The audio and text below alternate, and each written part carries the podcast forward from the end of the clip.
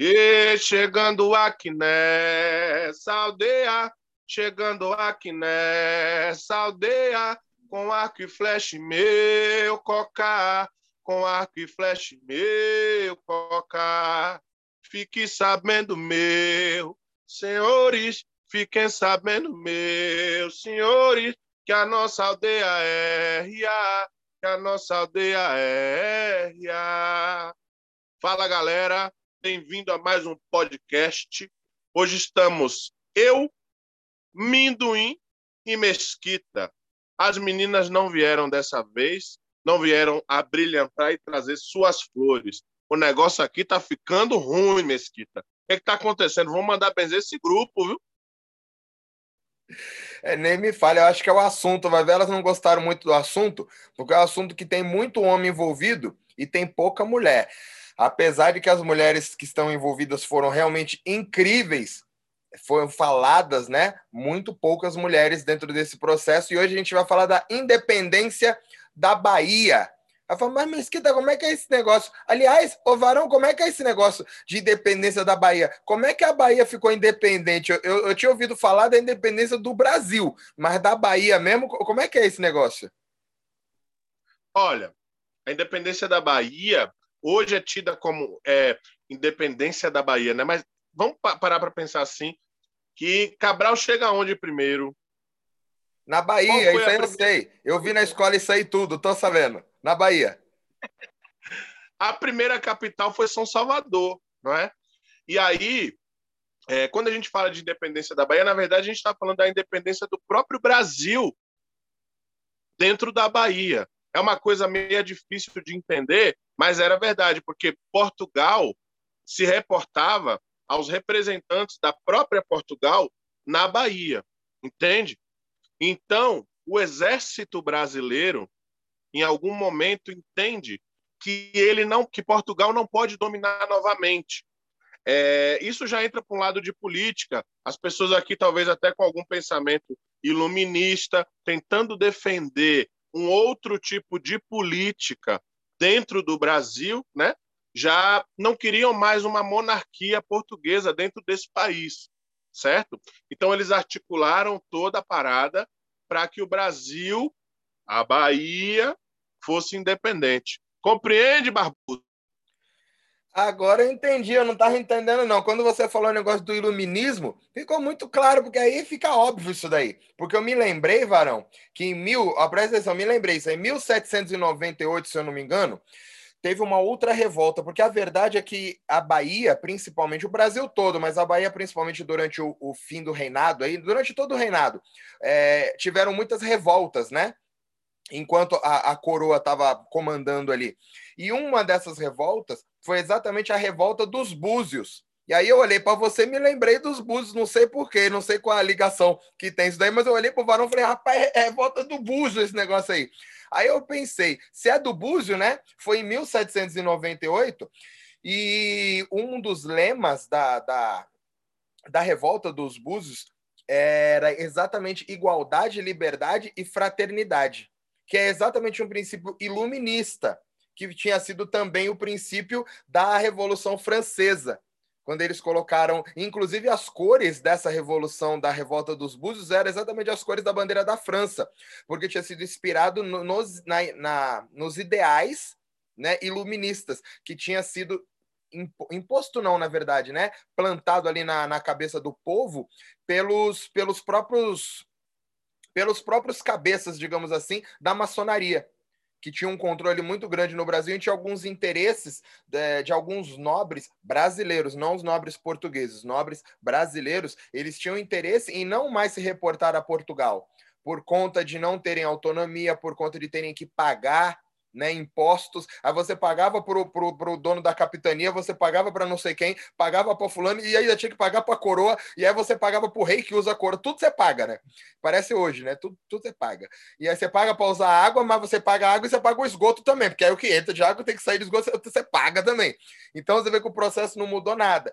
E eles fizeram essa revolta, inclusive teve uma morte aí de quatro homens, que foi uma coisa que foram os mártires aí, digamos, da revolta dos Búzios, e eu não vou falar sobre isso, porque senão depois a gente não consegue fazer outro sobre a revolta.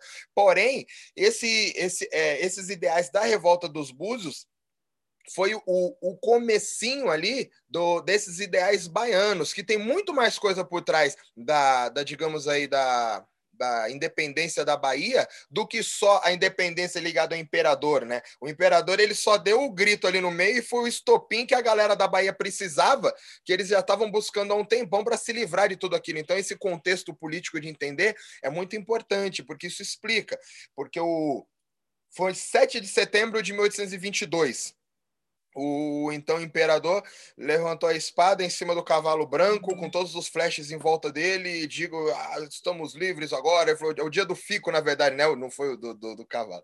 Diga ao povo que eu fico, foi muito bonito. Depois a gente entendeu que não era nada disso, era tudo mentira, nem no cavalo tava. Mas isso foi aqui em São Paulo, então isso quer dizer que tem importância também a nossa terra, varão. Não é só a terra do Minduim, não. O Minduim tá com nada. Mas voltando para a Bahia, voltando para a Bahia, o que aconteceu? Aconte... É verdade, menino. Você acha que tudo é na Bahia? É. Que negócio Diz é que, eu não tava, que a Bahia não estava com nada, agora já quer voltar para a Bahia, fica em São Paulo, rapaz. Não, não, eu nunca falei, eu nunca falei que a Bahia não está com nada, eu falei que a Bahia está com tudo. A Bahia é de. Os baianos não estão com nada. As baianas são super legal, mas os baianos não estão com nada. Então a Bahia, metade dela é muito legal. Isso aí é importante deixar claro também. Metade da Bahia é super legal. Então, seguindo o ponto, é, como o Varão falou, não teve um dia fatídico. Foram a batalha, na verdade, na Bahia, durou mais de um ano. Ela durou mais de um, durou acho que sete meses, se eu não me engano, de várias batalhas, várias batalhas, e onde a mais, a mais violenta delas, digamos aqui, durou mais, foi a batalha do, do Pirajá, né, o confronto do Pirajá, que onde eles ficaram muitas horas se degladiando ali. E aí dentro desse processo todo tem algumas coisas engraçadas, né? Porque você tinha no começo o, o brigadeiro Madeira de Melo. Brigadeiro não, ele era era brigadeiro, né? Sei lá. Ele acabou chegando com uma ordem do, da, do rei de Portugal para começar a tomar conta, mais ou menos a grosso modo ali, do, do forte e, e, e, da cidade de Salvador. E aí, naturalmente, as pessoas que estavam em Salvador, os brasileiros foram contra, né, se colocando, porque como o imperador tinha dado o aval da, da independência, Portugal começou a se mexer para tentar não deixar a independência acontecer, tomar as principais capitais. E esse processo começou naturalmente em Salvador. Então começou a ter os conflitos o tempo todo ali dos, dos portugueses contra os brasileiros. Só que quando Madeira de Melo chega, ele tem um exército por trás dele. Então ele massacra toda a galera de brasileiro que estava ali no meio e aí eles obrigam os brasileiros a fugir para o recôncavo. Então, muitos nobres também acabam fugindo para o recôncavo nessa época e a cidade fica tomada ali por uma galera que estava no meio do caminho, porque na verdade a gente não tinha só as pessoas a favor e contra. Nós tínhamos a galera que estava a favor de voltar a ser o Reino Unido, o que, que, era o Reino Unido, né? Não era o reino do Brasil e nem o reino de Portugal. O, o, o, o, rei, ele era rei do Reino Unido de Portugal, Brasil e Algarve, se não me engano, que eram os três reinos que era o Reino Unido, não era mais nem Portugal, nem Brasil, nem nada disso. Então já era melhor do que uma colônia. Então tinha gente que estava defendendo isso. Tinha gente que defendia que não tinha mais que ser um Reino Unido, tinha que ser uma voltar a ser colônia, para que a coroa protegesse a gente, a gente ficasse ali aos pés da, da, da, do, do, Reino de Portugal. E tinha uma galera que queria a república, não é nem que eles queriam que o imperador brasileiro fique, não, a galera quer a república, vou tirar a monarquia toda, vamos matar todo mundo aí, arranca fora essa monarquia e vamos botar uma república nova aí, porque a parada agora é a modernidade. Então você tinha vários grupos, mas o fato é que quando os portugueses vieram, armados, eles vieram varrendo todo mundo e varreram Salvador.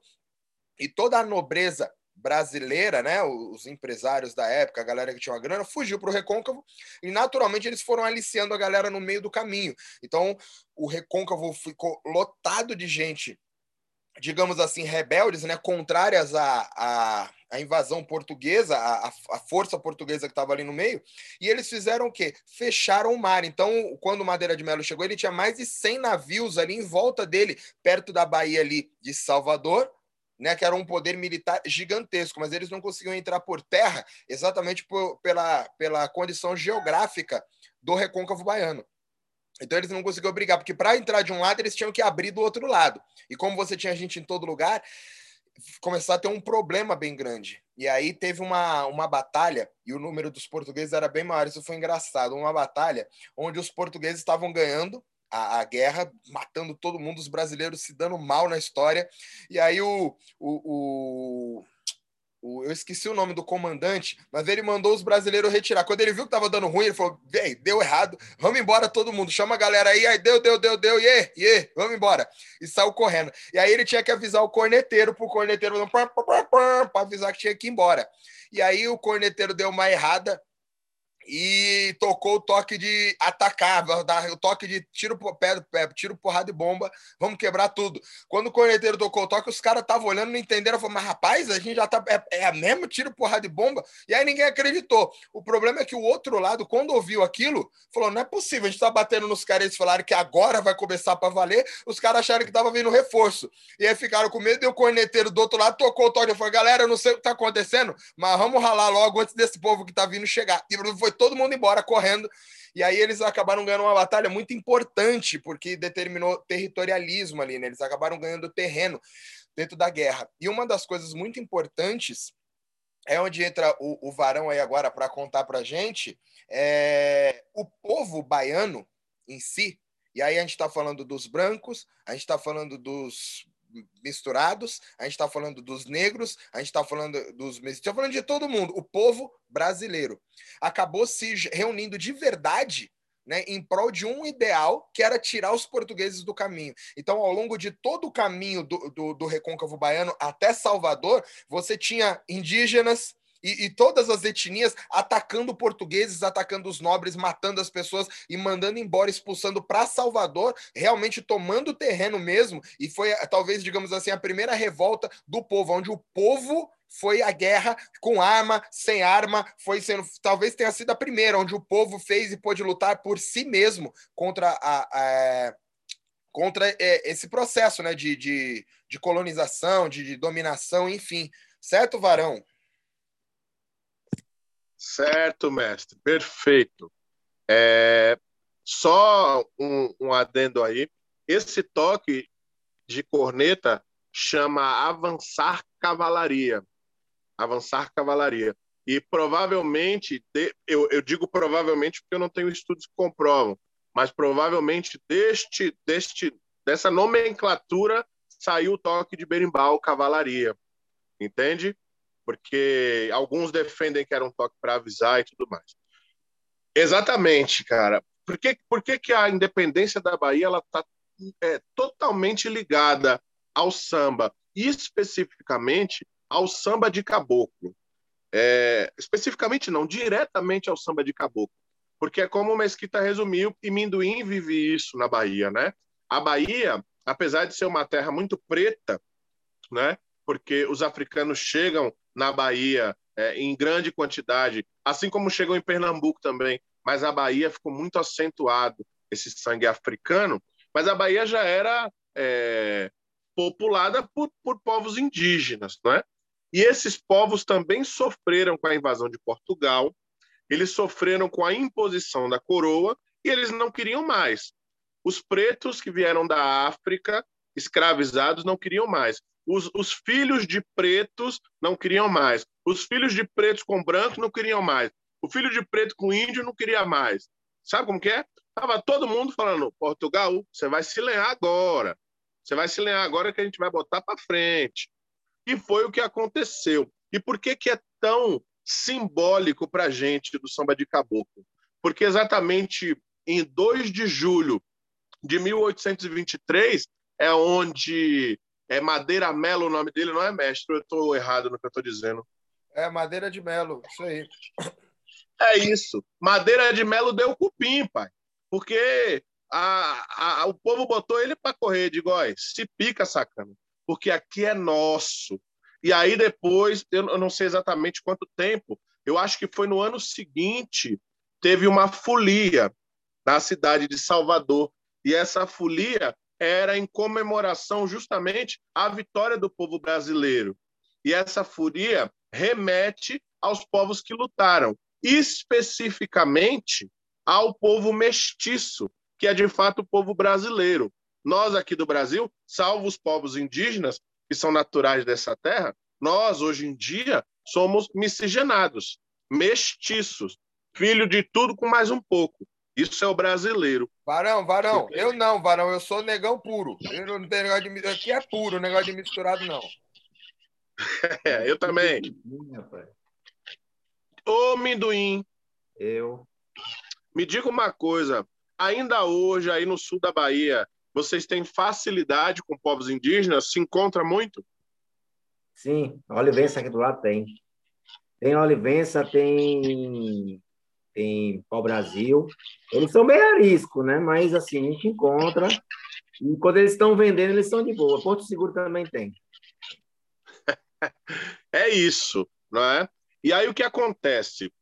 O que acontece? Essa folia, ela vai tomando um formato muito forte, não é? E ela, ela tem um aspecto carnavalesco. As pessoas se montavam com representando quem lutou, inclusive é muito bom a gente salientar que duas mulheres, na verdade houveram mais, mas tem duas mulheres de momentos marcantes nessa batalha. Uma, diga o nome amendoim, refresque minha mente, vai. Maria Quitéria, amendoim tá de, de áudio fechado, amendoim. Ganhei Foi essa. mal? Maria Quitéria. Ganhei, 1x0 para mim. É o quiz aqui. Manda o próximo, é o quiz. Bora, bora que eu quero saber. Manda o próximo a pergunta. É isso. Teve Maria Quitéria e qual é o nome da outra da ilha? A outra é Maria. Era. Ai, meu Deus. Ai, meu Deus. Pera, pera. Maria Filipa, ganhei de novo. Ah, eu ganhei. O baiano tá com nada. Eu tô falando, o baiano é devagar. Exatamente. E aí a gente está falando de uma mulher branca, é, militar. Eu não sei se era militar, mas eu vou usar esse termo. Né? Militar e uma mulher genuinamente preta, que habitava a ilha de Taparica, ou seja, duas é, personalidades de cultura totalmente distintas, uma eurocêntrica e a outra totalmente africana, não é? embora já brasileira, mas com cultura africana, se unindo para que isso ocorresse, ok? Por que, que é tão simbólico para a gente do samba de caboclo o 2 de julho? Justamente pela inclusão. Pois não. Justamente pela inclusão do mestiço, do mestiço dos povos indígenas. Entende? Para o povo do candomblé de Angola, como eu faço parte, para os primeiros que vieram para o Brasil, eles não consideravam essas entidades parte do seu culto. Como nós já explicamos em outros podcasts, inclusive a gente fala isso muito em aula, não é? Os caboclos são agregados ao candomblé de Angola. Ou seja, não havia um culto, nenhuma data para ser comemorado de fato o dia do, desse ancestral brasileiro. Então, nada mais simbólico do que dar a eles o dia da vitória desse povo, que é o 2 de julho. Entende? Minduim, fale alguma coisa, pai. Alguma coisa. então, é, é, engraçado, né, que a gente acaba. Vocês estavam falando aí, eu estava é, lembrando das, das, das, manifestações que a gente acaba encontrando na, na, pela Bahia, né? Onde as pessoas supostamente dizem que, que é só um, um festejo, que não tem um. É só uma peça de lago, que não tem relação com muita coisa. Aí o senhor estava falando aí, Tata, e eu estava estava passando na minha cabeça aqui os momentos que a gente passa, que aqui na cidade vizinha Ilhéus, ela tem é, dois tipos de carnaval, né? Ela tem um carnaval é, normal, que é uma micareta, né? Não, não, não tem como fazer carnaval na mesma época do, do Salvador. E tem um carnaval cultural. E nesse carnaval cultural, os candomblés tomam a, a, as ruas e começam né, a fazer suas manifestações, a capoeira vai para a rua e começa a fazer a manifestação. E é, eu sempre via a presença muito forte né, dos índios e, e, e, a questão do caboclo, a vestimenta, os toques. Só que a, antes de eu começar a, a fazer a pesquisa, né, a, a, começar a estudar samba, essas coisas, para mim eu ficava olhando, putz, pra que vestir de índio, velho, no negócio do samba? Aí depois a gente vai entendendo, quando a gente começa a pesquisar, a gente começa a entender que o fundo histórico e a presença desses povos na conquista, né? E a presença da cultura nesse, nesses momentos é muito forte e, se, e permaneceu viva. E mesmo que as, por algumas pessoas não há esse entendimento, né? Elas acabam reportando ao que viu no passado e mantém essa manifestação é, ativa e você percebe a história. Depois que você pesquisa, você consegue perceber a história é, perpassando por essas manifestações culturais. Também, uma, uma certa feita, encontro em, em, em, em Cachoeira, isso, em Cachoeira, uma festa onde a gente encontrou um, uma, uma, galera que saía fazendo caminhada, né? Eles tocavam aqui, depois tocavam na frente, e eles faziam tipo um teatro.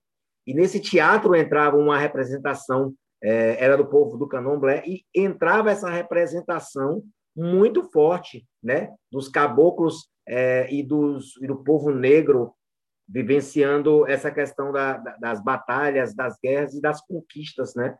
Para o, Brasil. E é muito, muito legal, porque às vezes é, a gente vê uma certa dificuldade das pessoas em, em é, como é que vou dizer, em expor isso, né? Aí, quando você entende a essência e você começa a observar os antigos fazendo, você consegue até é, fazer um, um, roteiro. Se você for seguir na história, você consegue perceber que eles seguem os, os acontecidos, né? Cada, cada momento, cada data, e vai seguindo uma ordem até chegar né, no dia 2 e a, a comemoração do, do, do né, da liberdade, mas em alguns lugares você vê que eles não entram nesse, nesse contexto. Eles entram com um contexto total, falando dos caboclos. Isso eu acho, acho muito fantástico aqui, na, na essa presença cultural falando sobre essa história.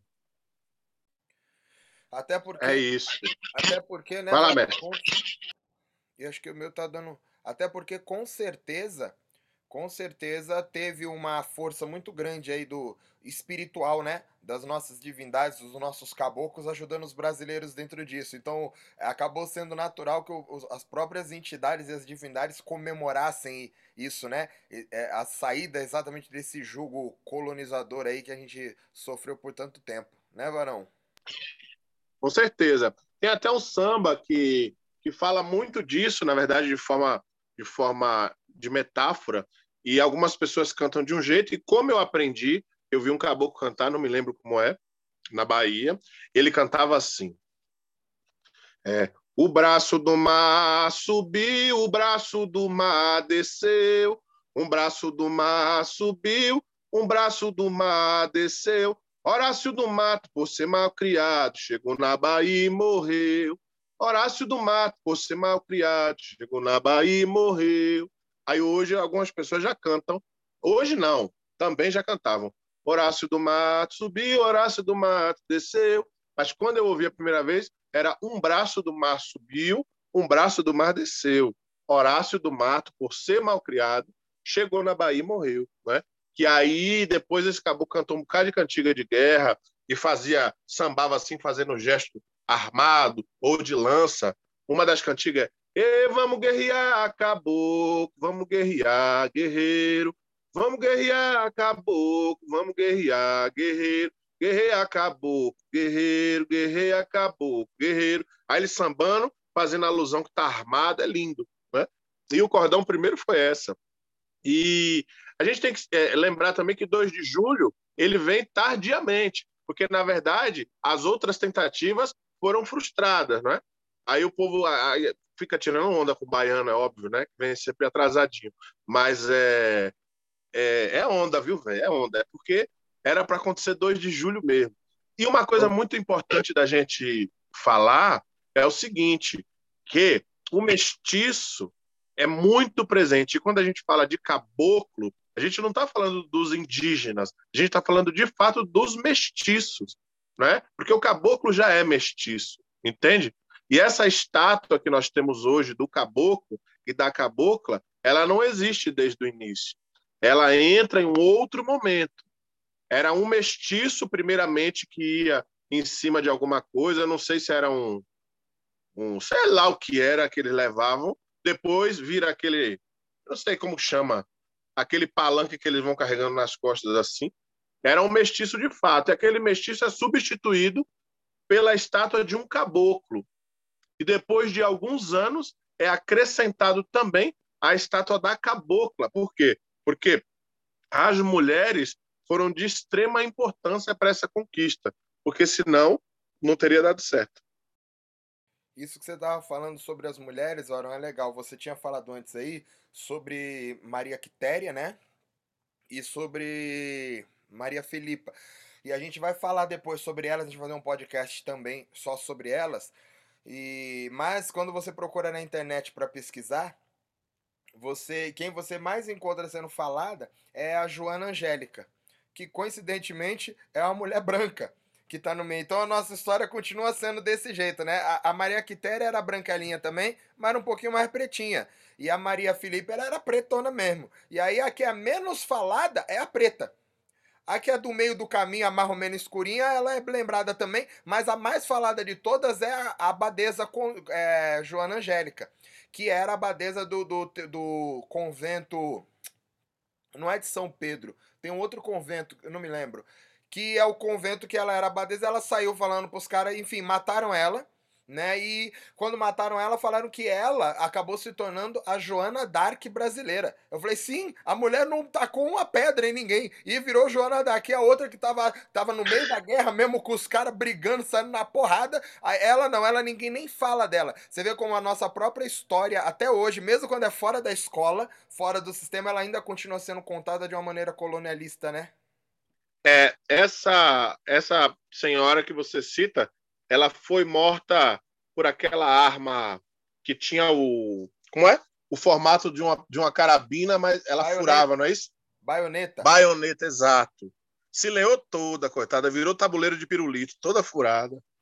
Aí, voltando numa outra coisa que você falou, Varão, sobre essa coisa das imagens, a gente tem uma imagem muito famosa no Brasil todo, né? Da figura, falando de caboclo, da figura do índio com a lança na mão matando o dragão, né?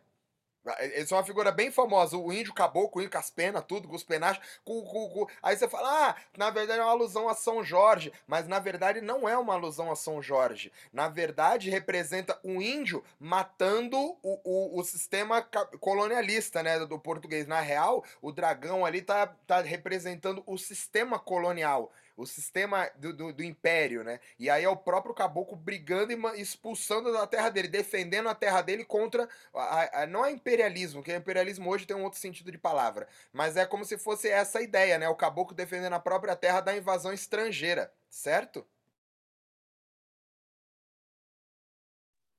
Certíssimo, certíssimo. E óbvio, né, que com certeza essa representação também ela vem em um tempo de é, se, é que eu posso usar essa palavra de extremo é, controle midiático, né? Eu não sei se existia, se, se eu posso usar midiático também, mas com certeza é, eles não podiam, não poderiam jamais se expressar de forma que mostrasse um caboclo, um mestiço destruindo um branco, né? Ou derrotando um branco. Eles teriam que fazer o que fazem, o que nós fazemos no samba até hoje, é botar uma metáfora. E aí, né, os pensantes entenderão. É assim que eu costumo dizer, né? Os pensantes entenderão. Porque é muito bom a gente falar nisso, né? E vocês que estão escutando o nosso podcast, é, modéstia à parte, aproveitem todos os episódios. Afinal de contas, nós estamos interlaçados um no outro.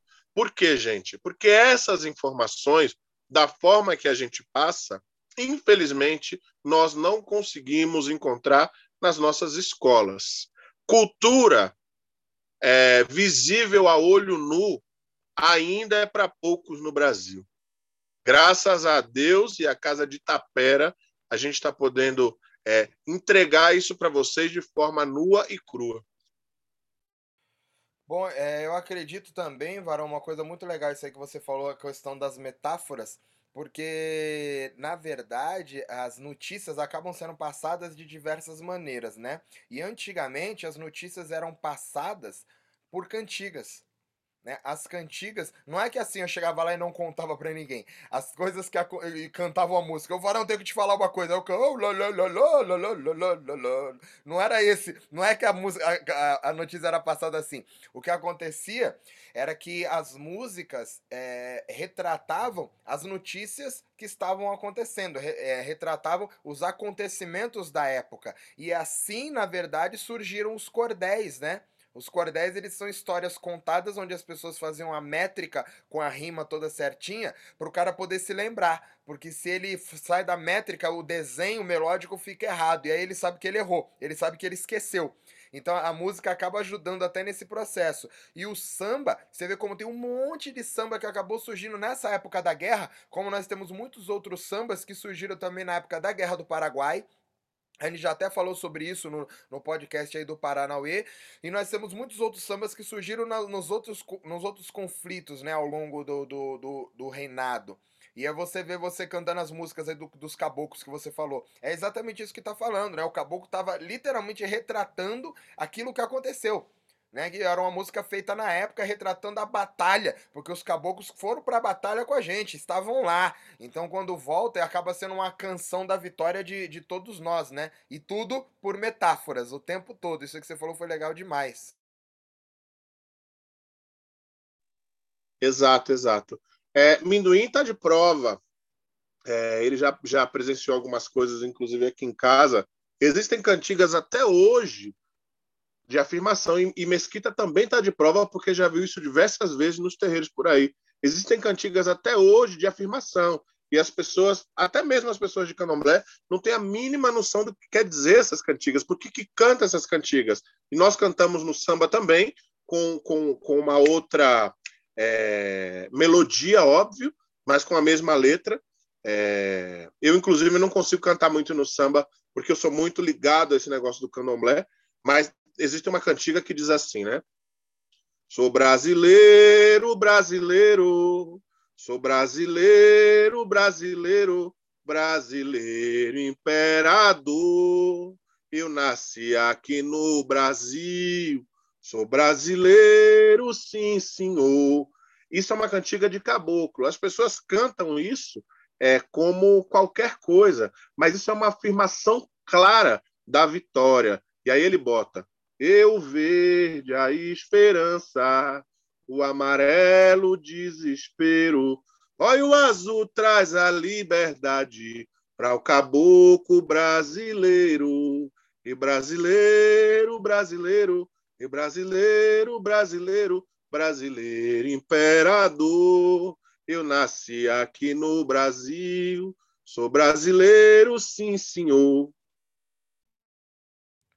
Perfeito. São os nossos caboclos aí, então, que guerrearam por nós, que brigaram por nós, tanto quanto os brasileiros. E aí a gente falou de um pedacinho aí da, da, da, da, da, guerra mesmo que foi a independência da Bahia. E por isso que a gente brinca né, sobre a independência da Bahia, mas na verdade é a independência do Brasil na Bahia, né? E aí, como o Varão falou, para encerrar, é... Que dia que foi mesmo, Varão, que os caras que deu, deu cupim na, no Madeira? 2 de julho de 1823, é isso? É isso. E aí foi quando as tropas portuguesas acabaram saindo de Salvador. E aí uma coisa legal também que a gente esqueceu de falar foi que teve um, um outro general, não, não sei, brigadeiro, enviado pelo Dom Pedro que ele parou com uma frota armada em volta de Salvador também. Isso impediu que chegassem novos reforços de Portugal e impediu inclusive que chegassem armamentos, mantimentos. Então Salvador meio que ficou isolada, ficou sitiada por um tempo. E aí isso também contribuiu bastante para a queda dos caras. E até o dia que eles resolveram ir embora, e no dia que eles correram e saíram, abandonaram a cidade, foi o dia que a galera invadiu. E por isso se deu a festa, né? Porque a galera chegou na cidade, a cidade tinha sido abandonada e eles puderam retomar a, a capital do, do, do, próprio país. Isso foi uma. A festa em qualquer, em qualquer momento que isso acontecer, vira uma festa, né? Exato, exato, exato, exato. E aí a galera às vezes, né, fala, né, poxa, mas e Rio de Janeiro, e Rio de Janeiro? Galera, depois que aconteceu isso, que a capital foi para o Rio de Janeiro. A primeira capital que teve foi em Salvador. Não é isso, Minuim? Tá, é sim. Eu estou me embolando com esse, com esse zoom hoje. Mas é isso sim, mestre. É por aí. É, só relatando a questão que, das, da piadinha que você falou do, do baiano, a gente não é devagar, a gente só é no tempo certo. É isso aí. Tá é bom. Mesmo. Então vamos encerrar com a piada do baiano para terminar numa boa. Mas a próxima vez traga uma baiana também para florir nosso podcast, já que as meninas não estão vindo, né? Já que não tem nem a, a, nem a gaúcha nem a paulista, a gente aceita uma baiana, certo? E, gente, eu acho que é isso. Por hoje deu. Muito obrigado, Mendoim. Muito obrigado, Varão. Galera, espero que vocês tenham gostado. E claro, como não podia deixar, né? Para quem não sabe, hoje é aniversário do nosso querido Varão. E eu queria dizer publicamente aqui para as pessoas, para quem ouviu hoje, né? Porque amanhã já não vale mais nada. Que eu ouvi amanhã já, já era o, parabéns. Mas para quem ouviu hoje, Varão, é, a gente deseja, como sempre, tudo de bom, muito, muita felicidade muito, muitas conquistas no seu caminho, muita, muita, muita, muita luz. E eu te desejo muito, muito, muito dinheiro. E para as pessoas que falam que não precisa de dinheiro, pode me mandar que eu tô querendo e tô precisando, porque eu te desejo, porque eu sei que você já é uma pessoa feliz. A gente se conhece o suficiente para eu saber que você é um cara realizado, né? Você faz o que você ama, você trabalha com o que você ama, você está sempre em volta das pessoas que você ama, as pessoas que amam você estão em volta de você. Eu não estou falando que todo mundo te ama, não, mas as pessoas que te amam estão em volta de você e você pode acreditar que eu sou uma delas, eu me considero um, um, um grande amigo, um grande fã seu. É um prazer poder estar do seu lado aí, poder estar aprendendo com você. É uma honra de verdade, um orgulho gigantesco que você não faz ideia. E aí, como você já é um cara realizado em tudo que você faz, eu acho que a única coisa que falta é dinheiro, né? Porque dinheiro é sempre bom, né? Não, nunca negócio, ah, já tenho bastante. Eu nunca tenho bastante, não pode ficar me mandando. Então eu desejo tudo isso aí para você, porque você merece tudo em dobro, em dobro. E pode crer que a gente vai muito longe ainda. Certo, seu Tata? Certo, mestre. Muito, muito, muito obrigado.